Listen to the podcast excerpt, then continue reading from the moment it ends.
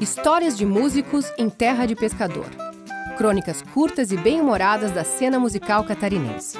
Roberta Bittencourt, William Goy.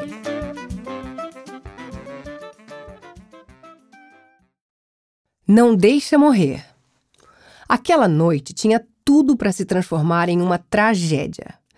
A banda foi tocar em um restaurante conhecido da cidade, e como aquilo era frequente, sabia do caso extraconjugal que mantinha o dono do estabelecimento.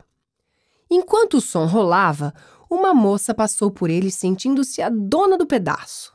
Se dirigiu para trás do balcão, foi em direção ao caixa onde estava o dono do restaurante e se sentou no colo dele. Nesse momento, a mulher do dono do bar, que tinha o dobro da idade da amante, passou de carro na frente do local e, com vista de águia, presenciou a cena da guriazinha no colo do marido. Extremamente alterada com a situação e com sangue nos olhos, acelerou para cima do carro do marido que estava no estacionamento. Só que o peso do pé no acelerador foi intenso demais e, além de acabar com o carro do cônjuge, ela bateu em uma mureta, atravessou a parede e entrou no restaurante. O carro foi parar a centímetros da banda. O pneu colado no pedestal do cantor, que nessa hora contava os dedos do pé para conferir se estava tudo ali. A mulher saiu gritando todos os nomes possíveis e o marido, de olhos arregalados, ficou sem ação.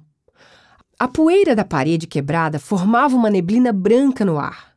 Os clientes assustados, os músicos paralisados e o garçom, todo apavorado, passando por cima dos escombros, parou em frente à banda, bateu palminha e mandou: Não deixa morrer, não deixa morrer, continua o som!